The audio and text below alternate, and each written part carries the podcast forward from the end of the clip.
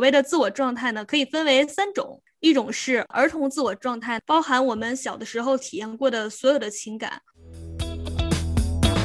一种是父母自我状态，包含了自出生起我们从父母那里学到的所有价值观和道德观，对生活的评判标准。一种是成人自我状态，处在这个状态的时候呢，我们用理性而不是情绪化的方式来行事。我相信我是一个好人，我也相信这个世界是好的，不仅仅是一种观念、一种态度，也是一种勇气吧。父母亲海底针，永远不知道他们要打你的那个点在哪儿。我告诉你，打你的点就在于就想打你。不要污名化抑郁症，有心理问题的朋友不要避讳，有需求就求助于医生和朋友。很多事情说出来就发现没有什么了不起的。废物点心，在此倾听。大家好，我是抑郁症患者图图。大家好，我是小木。今天呢，我们用相对轻松愉快的语气来聊一聊一个比较沉重的话题，就是抑郁症。我发现自己得抑郁症是二零一六年吧，呃，当时有一天我上班的路上，忽然之间心脏觉得特别难受，就感觉心跳的很快，自己好像要死了那种濒死感。我就赶紧去医院，但是当时已经是挂不上普通号了，我就只能挂了急诊，然后就去做了心电图啊等等检查。呃，医生也问我说：“呃，你家族有什么心脏病史吗？”我很着急，我说我奶奶是心梗去世的，所以我就特别担心。医生看了我的检查结果以后，就跟我说：“啊，你没事儿，你心脏没问题，你回家吧。”但是我就觉得医生的态度非常的冷漠，我很难过，而且我也还是很难受，心跳的很快。那天回家的路上，我就忍不住的边走边哭，哭的特别伤心。接下来我又挂了普通的心脏科，做了。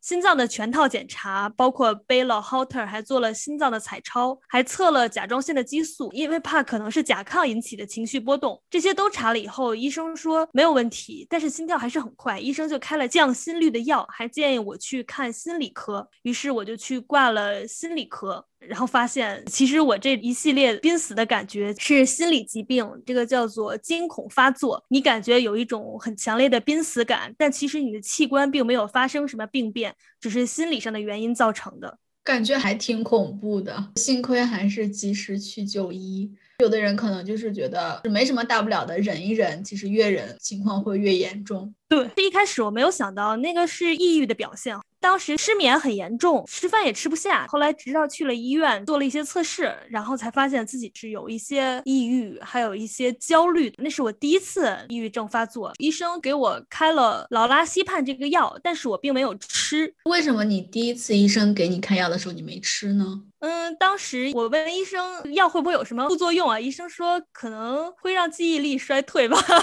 我当时一听就不敢吃了。其实当时有一些排斥，而且我当时觉得主要是因为工作压力太大了。我换了一个工作，后来这种压力也排解了，就自己也算康复了，就没有再吃。但是第二次感觉非常的严重。第二次发作是去年，心情变得很很焦虑，失眠，也吃不下饭。我当时我同事甚至都怀疑我。怀孕了，因为我一吃东西就反射性的想吐，吃两口就恶心。嗯，睡觉也是整宿整宿的失眠。我当时为了能让自己睡着觉，我尝试了很多方法，包括运动，比如说去游泳，一游游个两三千米。身体已经非常疲惫了，但是精神就是很亢奋，躺在床上就是睡不着觉。还有喝酒，虽然啤酒也不是度数很高，但是按照以前的话，我要灌自己灌得很快的话，可能灌个两三杯就睡着了。但是我灌了自己好多杯也没有睡着，然后就。又去看了医生，医生就说这次的症状还挺严重。他说，其实我第一次病发的时候就已经很严重了。医生给我开的是来世普这个药，一开始吃的时候很难受，差不多两周的时间吧。一开始你吃这个药，可能只能吃半片左右，就会觉得哎，心跳的有些快，然后也很烦闷。但是我起效很快，我吃了两周以后，整个人的心情一下子就好了，觉也睡得着了，饭也吃得香了，整个人状态非常好。而且我也并不觉得它会影响我的智商什么的，我感觉就之前可能是一种偏见，很多人不愿意去看病，不愿意去吃药，都是对他们有偏见。所以你觉得药物还是挺有效的？对，我觉得吃药非常重要，而且这个抑郁症的药其实它也是在一代一代的不断的去升级嘛。就像我吃的这个来世补，它算一个新型的、很安全的药。吃了以后副作用相对而言比较少。对于我而言的副作用就是，自从吃了这个药以后，吃饭胃口太好了，再也不想减肥了，总是忍不住喝奶茶、吃蛋糕、吃火锅、吃烤肉、吃寿司、吃吃韩餐、吃德国菜、吃泰国菜啊！对不起，串台了。你不会因为开始大吃特吃，然后变胖了，然后又开始新一轮的抑郁吗？啊，不会不会，我这心态，我现在就完全放下减肥这件事情。我现在觉得。管他胖不胖，老娘开心最重要。所以吃药真的很重要，大家千万不要怕吃药。我觉得吃药有两点啊，第一个是你要遵医嘱，不要自己乱吃药，不要说我觉得我在网上做了一个抑郁症所谓的测试，我觉得我病了，那我就吃这个药，不要这样。你要去看医生，要让医生给你开药。第二点就是你要相信这个药管用。我们都知道很多药有安慰剂作用的，一个药可能即使没有药效，你要非常相信它会起起作用。它都能对你带来一些改变，所以你在吃这个药之前，你就要相信你的医生他的判断力，你也相信这个药能给你的生活带来改变。我就抱着很强烈的信念，我其实 OK，只是最近工作压力太大了，思想包袱太重，我吃了这个药就会好了。所以我觉得这个药还是挺起效的。所以你就是主要还是靠药物来治疗，但是我好像嗯看很多资料，就是说很多人会是通过就是心理咨询这种方法。去治疗你，你当时有试过吗？当时呢，去看病的时候，医生也跟我说，你可以去尝试做心理咨询。但是我对心理咨询就是比较排斥，因为我觉得我这个症状就是呃五羟色胺分泌有问题，只要吃了药调试就好了。而且我并不是一个特别喜欢向别人倾诉的人，这么话痨还不想倾诉。就可能有一点不信任吧，因为也没有了解过这个事情。你让我想到啊，可能是个负面的例子。我上高中的时候，可能是电影电视剧看多了，我对心理咨询特别感兴趣。然后上大学的时候就遇到了一个人，他是研究这方面的，他同时也是一个心理咨询师。他研究的领域特别奇怪，他觉得我能对他研究的领域感兴趣，证明我心理上是有创伤的。你肯定是有自杀倾向的，只不过你是埋藏在心底，自己没有被发现。我不想死啊！我觉得这个世界，我特别，我特别爱这个世界，我不想死。因为他是做这方面的研究嘛，然后我真的特别感兴趣。他就说，如果你想开始研究，你也可以试试记录你的梦。开始的时候，我怎么我我我哪记得我做了什么梦？然后他就指导我说，每个人晚上会做三到七个梦，至少能记记出来一个。你要就是睡前有意识的说，我要去记录我的梦。然后你在你枕头旁边放纸和笔，你醒来就立刻去记，真的很有用。基本上每天都可以记录一到两个吧，有时候能记三个梦，但是就是坚持了一个月啊，真的是身心俱疲，觉得活着好没有意义，分不太清楚是梦还是现实生活。所以当时我的朋友就说啊，你状态真的特别不好，你还是赶紧停了吧。然后我就停了。嗯，真的好可怕。你当时会不会是你每天做梦的，每天睡觉的时候，睡前就想我一定要把梦记下来，然后给自己太大的心理压力了？嗯，也有可能吧，但是但是没有觉得就是在记录梦这个事情上没有什么压力，压力就是就是白天的生活没有什么意思，就觉得还不如做梦来的好。但是我最近看了一本书，导致我对心理咨询有一些改观，我觉得也没有那么可怕，就是那本我分享给你的《蛤蟆先生去看心理医生》。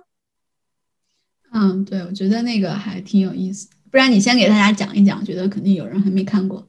嗯嗯，蛤蟆先生去看心理医生呢，他其实是有点类似于《柳林风声》的同人小说，就是讲里面《柳林风声》里面那个蛤蟆先生的角色呢，他忽然间有一天就开心不起来了，呃，躲着不愿意见人，他就在好朋友的劝说之下呢，去看了苍鹭医生。苍鹭医生呢，就是一位心理咨询师。通过苍鹭医生的疏导，蛤蟆先生重新找回了快乐，认识了自己，成为了一个更加健全的啊蛤蟆。我我其实还挺喜欢这本书的。我从其实从一开头就很喜欢，就是那个蛤蟆他抑郁的时候嘛，然后他的朋友就是推着他去看心理医生，然后那个医心理医生苍鹭就说：“到底是谁要做咨询？是你的朋友还是你？”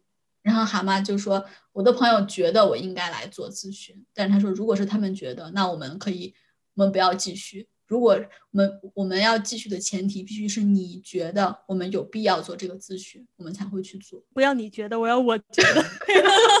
嗯，就是说这个病人要正视自己的病情嘛，是他自己要发出求救的信号，不是，嗯，如果别人觉得我怎么样就怎么样，就就是自我的这个不能叫求生意志吧，就是要求救的这种这种意愿要很强才可以。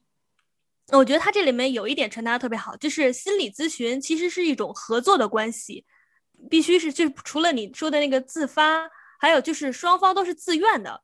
说我不行了，医生求助，而是说我我要配合医生，我们双方一起一起配合来寻找自己情绪波动的原因，还有我的心结所在，最后解开心结是这样一个过程。我很喜欢这种合作，因为合作是一种平等的关系。对我也特别喜欢，就是苍鹭医生他会通过一些理论。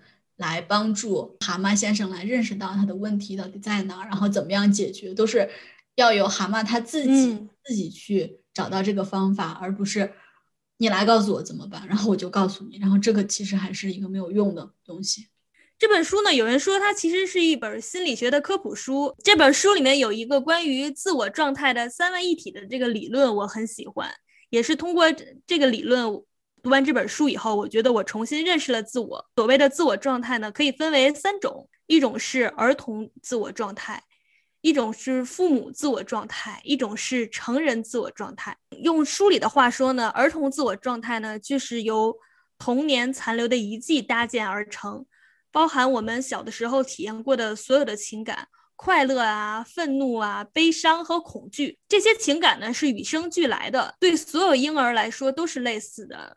这些最基本的感情呢，加在一起呢，就构成了自然型的儿童。而在儿童成长过程当中呢，父母是儿童食物的来源，管教儿童，所以儿童为了生存下来呢，就要不断的配合父母，不断的去适应父母的情感，形成了一种所谓的适应性儿童。儿童状态就是你一些非常自然的情感，但是因为特别是在你小时候，你没有太大的能力，你也。没有办法和父母形成对抗，既依赖他们，然后又非常的爱他们，所以有的时候他们可能对你好或者对你不好，你是没有办法去应对的，所以你会发展出来一种生存策略，但是这种策略会一直影响到你可能长大以后，包括一直到现在。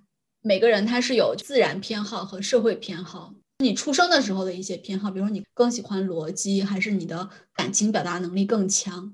但是呢，就是又通过你在这个社会上就是不断的成长，然后跟各种不同的人接触，你会发展出来一种生存策略，就是你觉得什么样的特质在你身上是更好的、更有用的？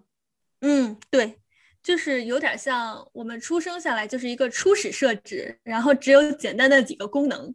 啊，父母呢使用的时候不对，不是使用，就会我们因为我们是被使用，也不是被使用，我们就会不断的去顺着父母的使用习惯使用来调来调配自己。儿童时候呢，父母决定了我们的一切，我们的一切都是父母教给我们的，所以我们就只能不断的去配合，或者说是去顺从。嗯，就是我觉得可能就是其实每个人策略不一样，也不一定是一直顺从。有的人就是会一直就比如说会变成低自尊的人，就觉得父母说什么虽然我不同意，但是他是对的，我是不值得，就是他全心全意的爱我。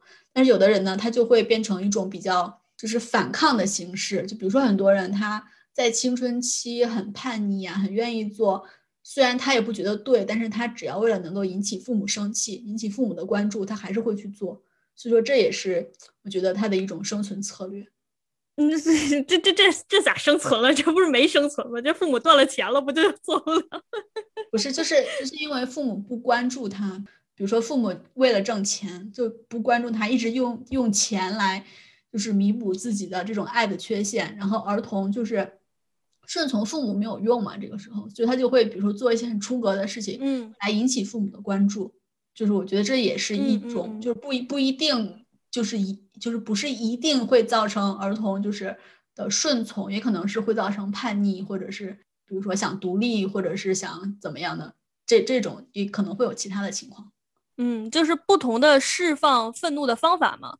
你这个小孩性格强势一些的时候，他就是往叛逆呀、撒泼呀、怄气啊这个方向走；弱势一点，他就往郁闷呀、拖延啊、厌烦啊、退缩这个方向走。哎，说到拖延这个问题，你就想，有的时候你为什么一件事情拖延呢？就是因为你没有那么想做。它其实也是一种愤怒，但是你不能不能不敢跟别人说我不想做，你只敢把它拖到最后一刻，没有办法把自己逼到那一步。逼到那儿了，然后你再去做，所以说拖延症也是一种就是儿童状态的反应，是不是？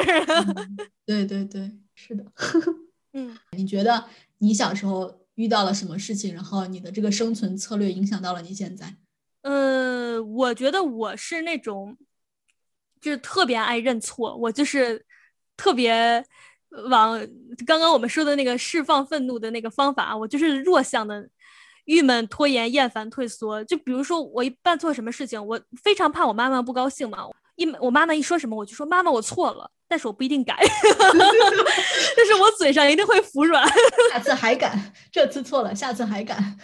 对，就是有一点阳奉阴违。我非常不喜欢跟别人起冲突。当我跟这个人观念相左的时候，我肯定会立刻语言上就弱化下来，让他觉得嗯，没错，你说的对，先按照你你你的你说的来办。但是我心里不一定会改变我的想法，就是我很有主意，但是我不愿意去把我的主意强强加于别人。嗯，但是你也并不认同别人。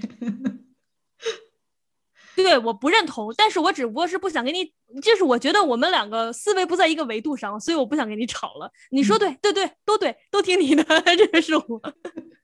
其实跟我这样的人吵起架来，有人会很生气，是不是？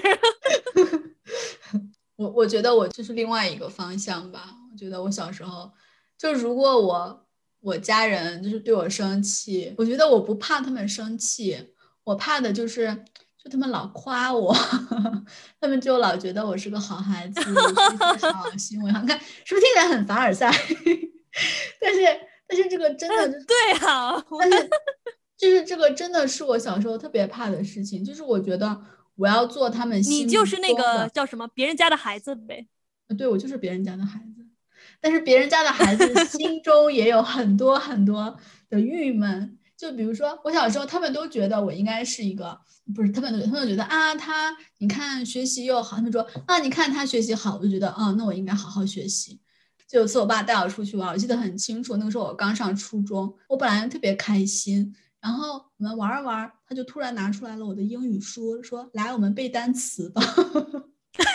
我当时就觉得天 所以你愿意带我玩，就是你愿意，嗯，就上升一点高度哈。你愿意爱我是有条件的，我必须要做一个好学生，我必须努力学习，你才会爱我。你不是全，就是全心全意，因为我是我而爱我，而是因为我是你心中的一个很完美的女儿，你才会爱我。所以说，就是这种事情发生过很多次，包括他们还说什么啊，你看他特别听话，他从来都不就不乱花钱，然后不不。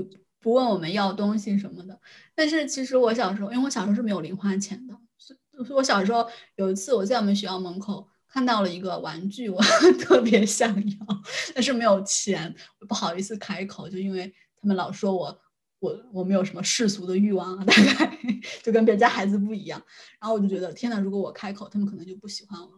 然后我就一直没有开口，一直到那个卖玩具的人都走了，他在那卖了好多天，一直到他走了，我都没买上。小时候的这些经历吧，造成我到现在一直想自由呀、独立呀。我很害怕，就我还要再依赖别人什么东西，就是我想要的东西，我一定要自己搞得到。然后同时呢，我又就是很难跟别人进行。就是这种情感的交流，我会回避，会觉得别人对我有期待，我满足不了他们的期待，或者我能满足，但是我就会违背我自己真实的想法，就是哪一种我都不喜欢，所以我觉得，哎，我也不要跟别人进行这种真实的情感交流。我觉得你父母在道德绑架你啊，这是不是？是不是一种道德绑架？就是也没有道德绑架，因为我从来也没有说过我不喜欢那样，他们可能也觉得我喜欢吧。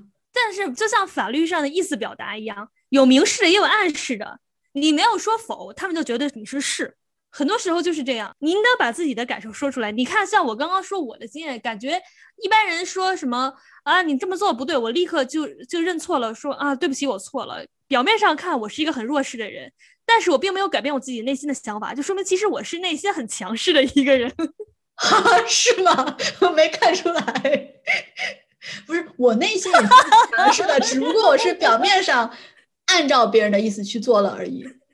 但是我内心，我我也是很想要 Q 啊！我好阿 Q 啊！所以就是童年对人的影响真的很大。我包括我现在也是这个样子，就是工作当中啊什么。嗯，所以工作当中你会取悦别人吗？对啊，这我是做乙方的嘛，取悦老板、取悦爸爸是人家的责任。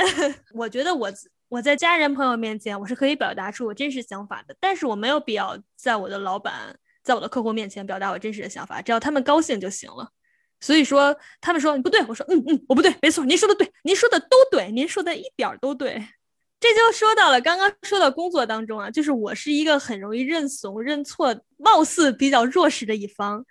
那对应的比较强势的呢，就是我们想要说的下一个状态——父母自我状态。还是引用这个书里的话来介绍一下所谓的父母状态吧。这个书是这么说的。父母状态包含了自出生起我们从父母那里学到的所有价值观和道德观，还包含了对生活的评判标准，让我们借此判断是非对错。这些价值观来自父母，所以父母是最能左右我们行为的人。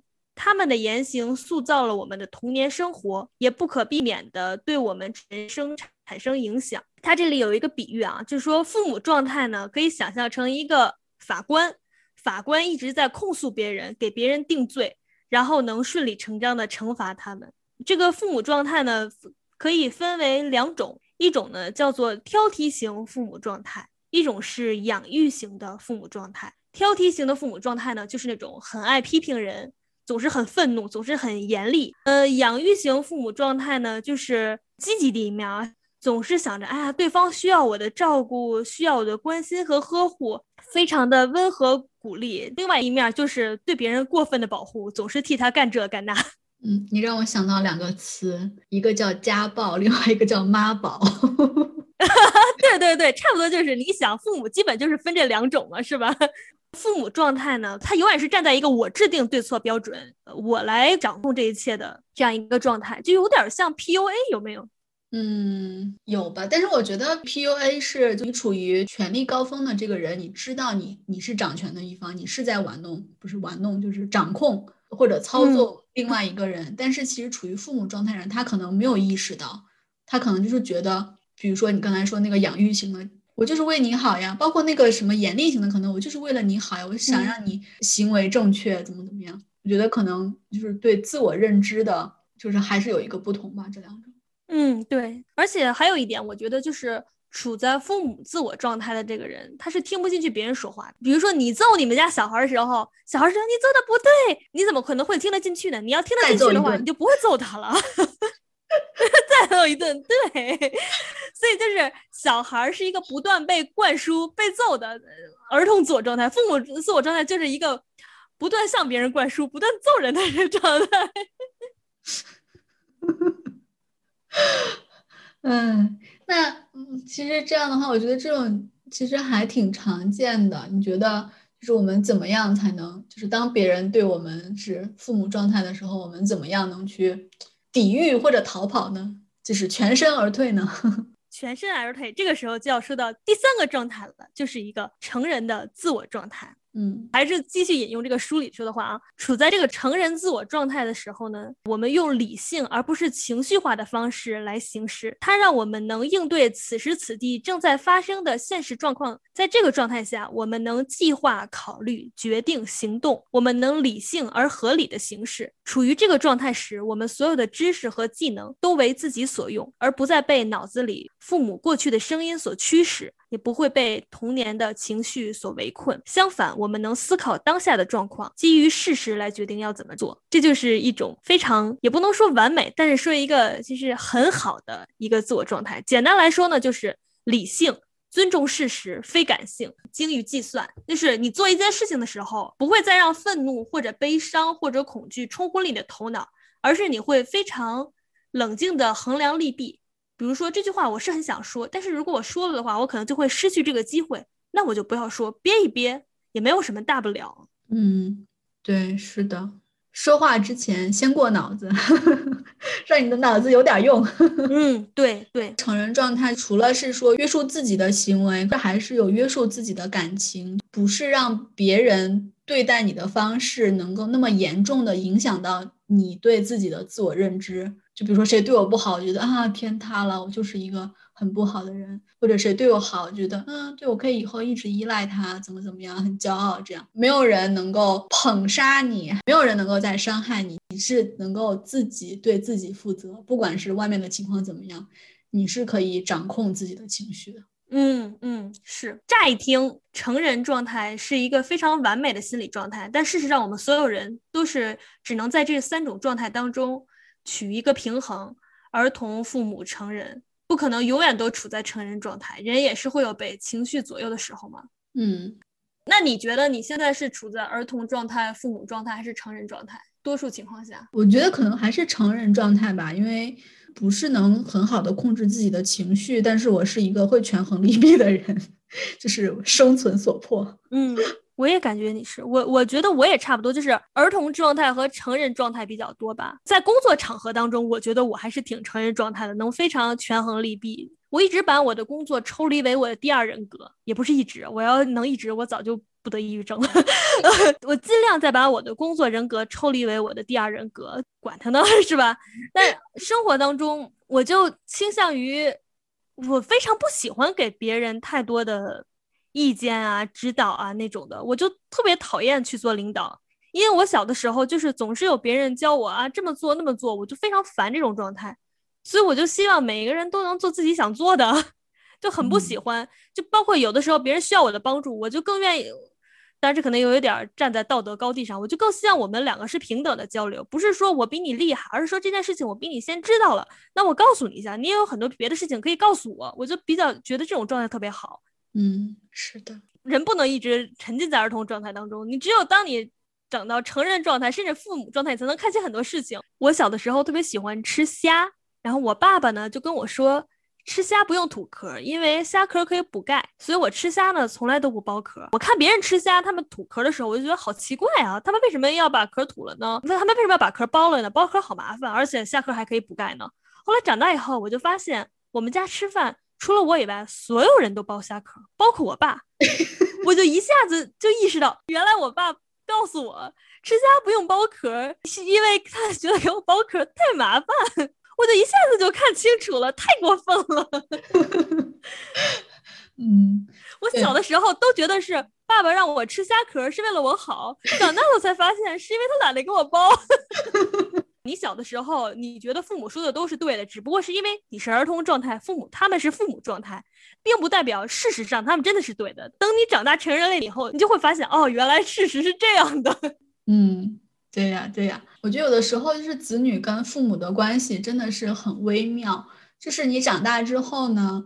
你就会觉得啊，他们也不是都对你，不用都听他们的。其实父母他们也是第一次做父母嘛，也不知道，也没有什么经验教训可以吸取，所以他们已经是在他们的能力范围内，就是做到最好。但是其实父母也是需要成长的，他们也是需要学习的。所以我就觉得我长大，就是特别是工作以后，努力的帮助他们成长。就是我觉得我这个时候反而是我陷入了父母状态。我觉得，哎呀，不行，你们观念太守旧了，你们应该多看看这个世界上就是其他的价值观怎么怎么样的。但是我有时候也会突然想到，我这就是一种父母状态。我觉得我比他们高级，我比他们对，我要强迫他们去改变怎么样的。但是后来我觉得，哎呀，算了，就是他们想怎么样就怎么样，他们开心就好。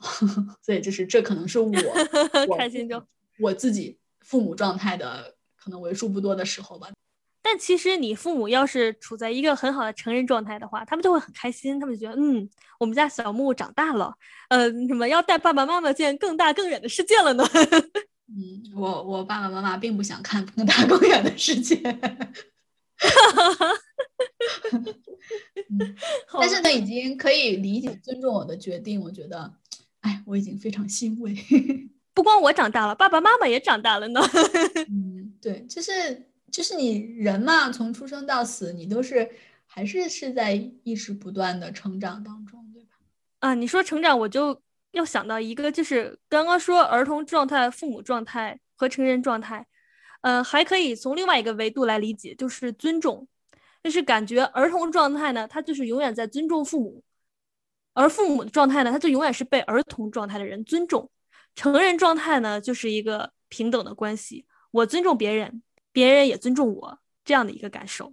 嗯嗯，就是我觉得尊重吧，可能就是也就是当然会有这种输入和输出，但是就是尊重自己也非常的重要，因为你不一定能获得别人的尊重，也不一定时刻能把尊重别人记在心上，但是就是尊重自己的感觉啊，尊重自己的所做的决定，我觉得也是。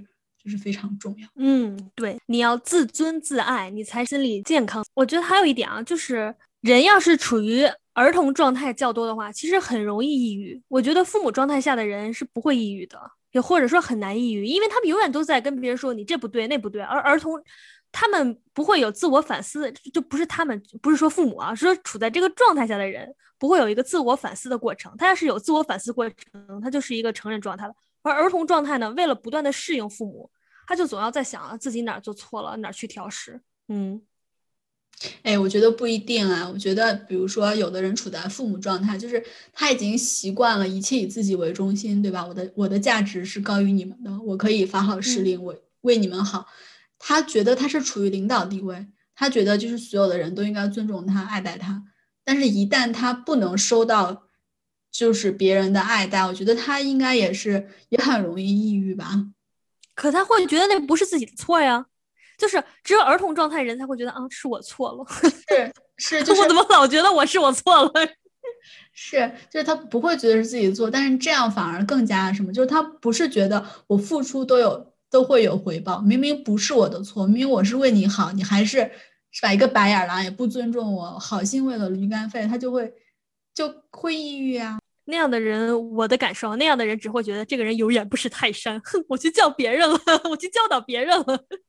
嗯，我觉得要看他教导这个人是谁吧。也有可能有个随便的人，可能他会这样，我去教导别人。但是如果真的是就比较亲近的人，你自己的孩子，我觉得可能这个对他来说反差应该还挺大的。嗯，所以说一直处在父母状态，不仅仅是会对别人造成伤害，对自己也是有可能 造成伤害的。父母状态还有一个缺点嘛，就是学不进去东西嘛，因为他内心当中思维已经定式，已经足够好，自己已经足够好，可以去教导别人了。就是人只有处在成人的自我状态里，才能够学到新的知识，更好的了解自我。在这个状态下，你才能够思考你自己的行为，评估你自己的行为。比如说，处在父母状态下的人呢，别人一说，哎，你这个做的不对，他就会立刻反驳，我怎么不对了呢？儿童状态下呢，说你做的不对，儿童就会想啊，哎，我又做错了，哎呀，这可怎么办？我要改，按照他的来改。但是成人状态下，他就会真正的去思考，我到底是不是真的做错了。嗯，是，就是会把这个问题只当做问题来解决，而不是会放上去很多就是情感上的一些枷锁。蛤蟆先生去看心理医生这本书，还有一个我觉得很有意思，就是里面讲到的一些心理游戏。嗯，比如说，比如说猜猜我在想什么这个游戏呢，就是老师一直在对学生玩的游戏。老师让学生来猜自己心里在想什么，所以老师肯定是赢家。学生猜错了呢，就觉得自己很蠢。老师赢得了无知的学生呢，就能获得优越感。但是其实你想，你真的蠢吗？你只不过没有猜透他的心思。让我想到，就是很多人谈恋爱的时候，可能更多的是女生吧。有什么问题也不会直接说，然后反而就是会让男朋友去猜，说你哪儿错了？是这儿错了吗？是那儿错了吗？虽然有的时候他这个明明是钓鱼执法，就是可能有的时候我都不知道，就想让这个男生自己吐出来。就在这个情况下，明显的是这个女生的权利更高。一般来讲，恋爱前期是这样，男生钓到手了，就变成女生要去配合男生情绪了。我的感觉啊，嗯，可能吧，可能跟性别也没有特别大的关系。对，没有没有太大关系。我觉得这个游戏的问题关键在于，他把能不能能猜到这个人内心在想什么定为了一种是非的标准。其实这个东西是没有是和非的，但是你却误以为这是有是和非、对和错的，你就会觉得自己蠢。其实这没有对错，对吧？对，哎，你又让我想到了我小时候一个很惨痛的经历。我小时候，我家人老打我，就是当然是我做错了事情，但是我们家就是体罚。我爸打我，他一边打我会一边跟我交流哪儿错了，为什么错，你是不是错了，我应该打你打几下。然后我都应该回答。然后，然后我就已经很很习惯了，很习惯了。然后忽然有一天，我在我爷爷那儿犯错了，然后我爷爷就说：“知道错了吗？”我说：“嗯，知道。”我爷爷说：“你还敢回嘴？”啪啪又打我一顿。笑的天呐，我做错了什么？我说我知道错了，为什么我还要挨打？哎，当时觉得真的是父母心海底针，永远不知道他们要打你的那个点在哪儿。我告诉你，打你的点就在于就想打你。对，后来我跟我爸说，我爸笑了半天，说看到没有，我是不是比你爷爷强？给你一个说话的机会。我说，嗯，是的，是的。这个这个游戏就跟就刚刚说的，就跟另外一个有点像啊，叫做 Now I've got you, son of bitch。我抓到你了，你个坏蛋！这个游戏呢是在工作场合经常玩的游戏，就是很平常的，有一个人犯了错，然后上司发现了，就把犯错的下属叫来训一顿，小题大做，疯狂咆哮，正好有一个理由来发火，就是在组织机构里面，权威人士或者说是领导，把自己想象成严厉的父母，把员工呢当成顽劣的孩子来惩罚，其实就是一种职场霸凌吧，就算，嗯嗯。哎，但是我我我就你其实你说这个游戏的名字的时候，我就忽然想到，有的人就是就是那种考验，那么就有的人他会故意设一个陷阱啊，或者设一个考验，就是等着你犯错，然后你犯错了，嗯，我就知道你不是个好人。其实你说他就是，如果他要是承认状态的话，别人犯错了就跟他说，嗯，呃，告诉别人怎么改就行了。谁不会犯错呢？谁不是从原来那种一无所知的状态过来的呢？但是这种处在父母状态的人，就非得揪着别人小辫子，而且他还能从中获得一种优越感。嘿，我可不会这种错。嗯，对，他说，嗯，我就知道，我就知道，你看看我说对了吧？就是，哎，对，哎，哎，对对对对对，PUA，PUA。这个真的是 PUA 了，是吧？对，就是是通过这种，就是他抓到你了，然后你来，你要必须承认他比你厉害呀，他是对的呀，他是为你好呀，他能，他看得比你远呀，然后 你之后就必须服从于他的这个权利。就说了这么多游戏，我觉得很多其实是能运用到我们日常的生活中去反思自己的行为。或者是一些事情的发生，比如说你通过这些游戏啊，或者就是之前我们说的这些理论，你有没有就是对你就是这次生病的原因有一个反思呢？你觉得你为什么会生病？嗯，我觉得我太想做一个别人眼中完美的人了。嗯，就是各种方面，我不是说我想要别人羡慕我，而是我希望每一个人跟我在一起的时候都是开心的。所以说就。各种照顾别人的情绪，然后导致我导致我自己的情绪没有人照顾，后来我就失衡了。我觉得我是这样的一种心理状态。我打一个比方，爱打比方，我想到我朋友跟我讲，他说他的儿子，嗯，他从来不跟他儿子，就多数情况下，父母都会跟男生说。啊，男孩要让着女孩之类的。先，我们先不从女权角度讨论这个问题。他说他，他说他从来都不会跟他儿子这么说，因为小孩子不会去想那么多，小孩子只会想，我让了你，你也应该让我，我对你好，你也应该对我好。如果说，呃，今天我给了你一块糖，明天你给我，我就生气。所以他从来不叫他儿子去让让别人。因为他知道他儿子会，如果得不到别相同的别人的回馈，就会心理失衡。我觉得我就是像他儿子这样的一个心态，呃，我总是想要照顾别人的情绪，但是别人没有照顾到我，我就很难过、很伤心、很生气，对自己失望，对别人失望。但是对别人的失望少一些，对自己的失望更多。那有的时候，我比如说我帮了这个人，但这个人并没有给我相同的回馈，我就会。一开始生气，生气完我就后悔，我就伤心，我就想，我凭什么这么要求别人？然后越想越抑郁。嗯，那所以你有什么调整吗？调整，我现在就不想了。做得好。不要调整，我跟你说，我，我跟你说，我吃了这个药以后，我就不想了。有话直说。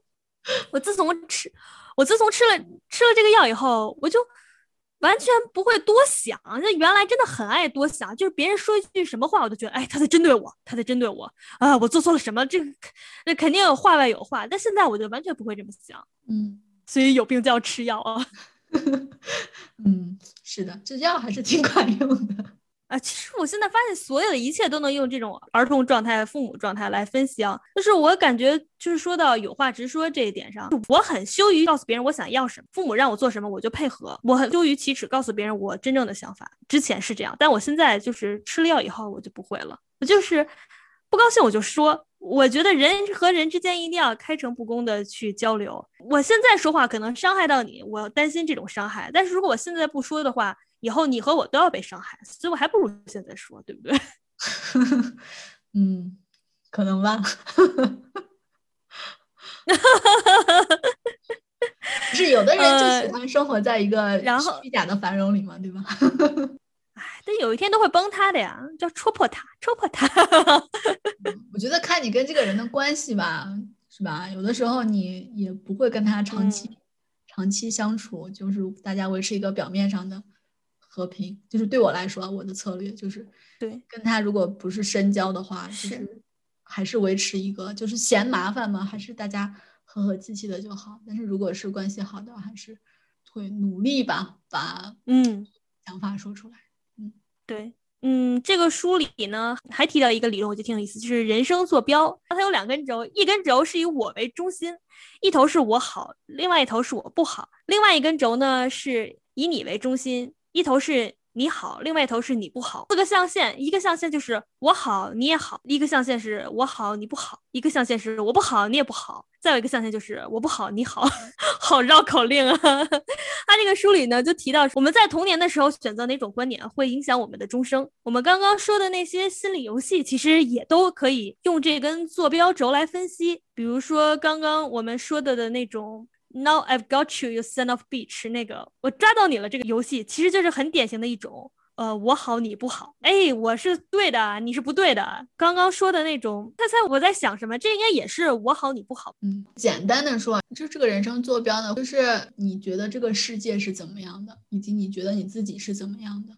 当然，像刚才有一些你和世界是站在好和不好的两端的时候，是有一些权利上的倾斜，不管是你在输出权利，还是说你在接受到一些权利的压力。当然，最惨的可能就是我也不好，这个世界也不好。嗯但是你好，我也好，就我相信我是一个好人，我也相信这个世界是好的，不仅仅是一种观念、一种态度，也是一种勇气吧。就是会相信这个世界不仅仅现在是好的，之后也是好的。感觉这个人生坐标可以用来看抑郁症啊。抑郁症患者多数时候都处在一种我不好你好的状态，至少我是这样。我不好你也不好，这种人就感觉是厌世了，已经不是 抑郁了。那种永远处在我好这根轴上的人，他就永远不得抑郁症。我觉得这个，因为每个人的最基本的心理需求还是爱与被爱，平衡是最好。有一点偏斜也是可以纠正，但是如果真的是达到失衡的这个程度的话，还是挺有可能陷入抑郁的。嗯，对。所以就像你刚刚说的，要有勇气走向你好我好大家都好惠人 肾宝这个状态。所以说呢，那我们今天聊了这么多，你有什么最后的心得想跟大家分享一下吗？嗯，最后就是想跟大家说，如果病了，抑郁症一定要去看医生，不要把抑郁症想的觉得是自己矫情啊什么的。抑郁症非常多的人在得，我们就去勇敢的去看医生，去吃药。它跟普通的糖尿病、高血压没有区别，它只是你的五羟色胺、你的多巴胺可能分泌发生了一些小问题，有医生帮助你和你共同去调节一下就好了。不要污名化抑郁症，有心理问题的朋友不要避讳，有需求就求助于医生和朋友。很多事情说出来就发现没有什么了不起的。我得了抑郁症以后也是，我非常正常的告诉大家我得了这个病，包括我的同事，这就是我一个努力的目标吧。大家不要害怕，有病就去治吧。嗯，是的，因为很多时候其实抑郁症患者他没有在初期没有办法察觉到自己是生病了，但是会向身边的人发出一些信号。我们其实也应该注意我们身边的人，如果他们一旦有这种求救的信号，我们也应该重视起来，不要劝他说睡一觉就好了这种不痛不痒的话。嗯、对，总之就是祝大家、你好，我好，大家都好。废物点心，再次倾听，咱们下周见，拜拜，拜拜。